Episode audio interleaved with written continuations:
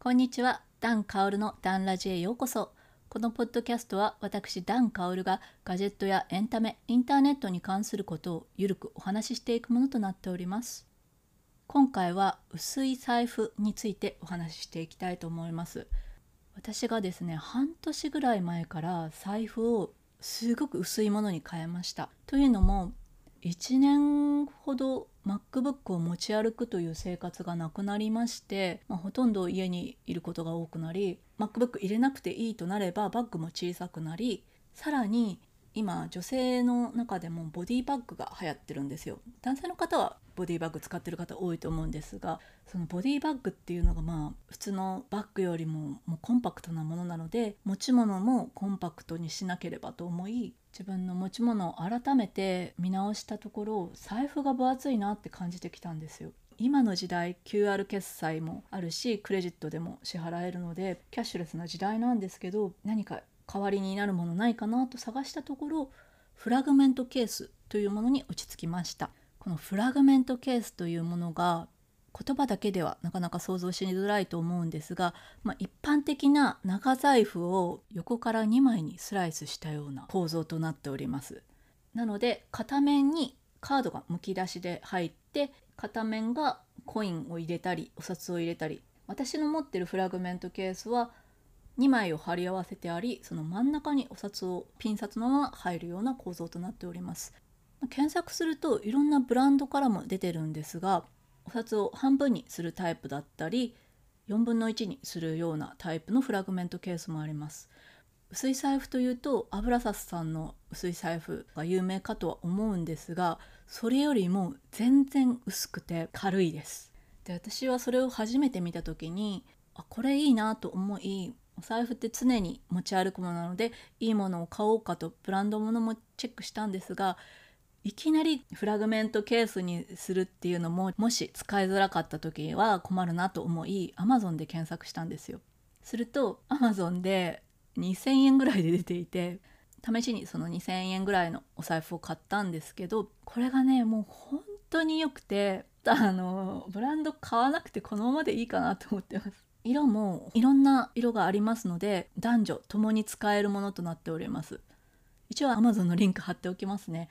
まあ、ブランド物買おうかなって思った時期もあったんですけど全然この2000円のやつで十分です。なのでお財布薄くしたいなっていう方がいらっしゃいましたら一度検討してみてください。このお財布なんですがすごく気に入っているんですがカードを入れるところが6枚分しかないのでこの6枚を選ぶのも大変ですね。クレジットカードが2枚と免許証が1枚。で私は病院の診察券保険証あとスポーツジムの会員証を入れております。これに変えてからあお財布って結構重かったんだなっていうのをよく考えるようになりました。お財布を軽くするために交通系 IC カードも Suica のアプリを iPhone に入れることにしました。iPhone で改札通れるようになったのですごく便利です。なぜしなかったかというと福岡ではですねニモカというスイカと同じようなカードがあるんですけどニモカを使えば使うほどニモカポイントが貯まるっていうのがあったのでずっとニモカから離れられなかったんですけど今年の4月だったかな不景気になったせいかポイント制度がなくなっちゃったんですよ。そのため完全にスイカに切り替えることができました。あと個人的に納得できないのがスターバックスカードなんですがスターバックスカードご存知でしょうか？これがプリペイド式の金をチャージして使うスターバックスのカードになるんですがスターバックスの公式からアプリになってアプリから買えるようにはなってるんですけど最近スターバックスとビームスがコラボしてスターバックスタッチ・ザ・ドリップというキーホルダータイプのプリペイドアクセサリーっていうのを出しました。これがですね今回初めてではなく4年前2017年に一度レザー素材のキーホルダー型スターバックスカードタッチ・ザ・ドリップを出して今回第2弾なんですけど私はどうしてもそれが欲しくて応募して当たったんです。ありがとうございます。嬉しい。嬉しいんだけど物理なんですよ。物理のキーホルダー。こんなにお財布を軽くしようと一生懸命減らしたのに物理が入ったっていうこのジレンマ。まあ、当たったからには使いたいんですが、まあ、なんかすごく 納得いかないです。悔しいな。大きさも車のスマートキーぐらいの大きさなんですよ。少しやっぱ分厚さがありますね。まあでも当たったからには使っていきたいと思います。是非皆さんも財布のスマート化やってみてください。荷物が軽くなるとこんなに行動力が上がるんだなっていうのをまじまじ感じれてすごく良かったです。今日のダン映画このコーナーは映画好きなダンさんが気まぐれにおすすめ映画を紹介していくコーナーとなっております。今日紹介するのは「アウェイク」2020年12月に公開の日本映画となっております。英語のタイトルなので何の映画か分かりづらいですがこの映画は将棋をテーマにした映画となっております。主演が吉沢亮さん。ストーリーは将棋のプロ棋士を目指していた主人公栄一。しかし二十歳になりプロになる夢を諦めました。その後大学で夢も希望もなくし無気力に生きていた栄一が人工知能プログラムというものに出会います。そこで将棋のプログラムを作る方になりコンピューター将棋の AI を作り上げます。それで見事かつてのライバルの棋士と自分はコンピューターの将棋の AI アウェイクの開発者としてライバルはプロ棋士として出会うことになります。それが9年ほど前に将棋伝言戦というのがニコニコ動画で試合が実際にありました。ただこの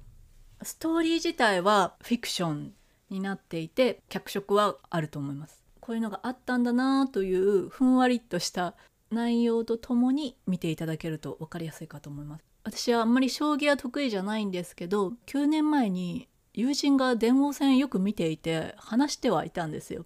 なのであこの頃の話なんだなって思うとすごく懐かしくてあと見ていてもすごく楽しいです。何て言うのかな。昔ライバルだった相手がまた大人になって再び、まあ、別の形でですが相まみえるっていうこの少年漫画みたいな展開が熱くなりました。最後のシーンとかもねうるうる来たんですけどすごくいい話なんですけどメジャーなタイトルではないので是非これは見てほしいです。特に将棋の好きな方や少年漫画好きな方には是非おすすめしたい一本です。えー、まあ将棋つながりではないんですがもう一本紹介したいと思います。ネットフリックスの配信ドラマのクイーンズ・ギャンビット先ほど紹介したアウェイクは将棋なんですがクイーンズ・ギャンビットはチェスの話になっております。2020年10月に配信された全7話で構成されているドラマになっております。主人公のベスが養護施設に9歳の頃に入れられてそこで用務員のシャイベルさんという方にチェスを習います。でそこからチェスの腕をめきめき上げてその後養護施設からウィートリー夫妻に引き取られて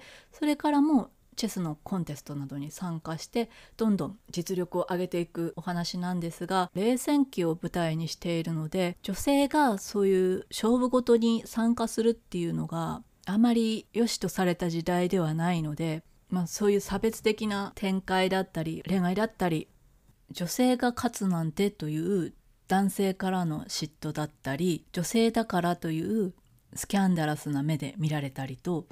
主人公はチェスだけではなく風評被害だったりいろんな意味で戦わなければなりません。他にもこの当時のファッションや髪型もレトロというかモガっていうのかな。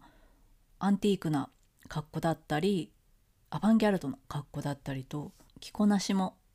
ぜひ注目してみてください。この映画はネットフリックスでもとても人気で実際海外の方ではチェスの売り上げが170%増加したりオンラインチェスの新規プレイヤーが5倍に増えたというデータがあるそうです。さすがネットフリックス様々ですね。私がですね将棋は全然わからないんですがチェスはちょっとやってた時期があるので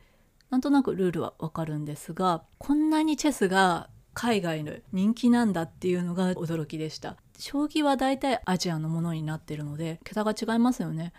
私久しぶりにチェスやろうかなと思って実家に帰った際にチェス台を探したんですよ。そしたら母親がもうメルカリで売ってってダメだよ人の売ったら。というわけで私は家ではチェスできないんですがまあアプリかインターネットでチェスやってみたいと思います。ぜひぜひアウェイクもクイーンズ・ギャンビットもどちらもすごく面白かったのでご覧ください。ダン映画のコーナーでした。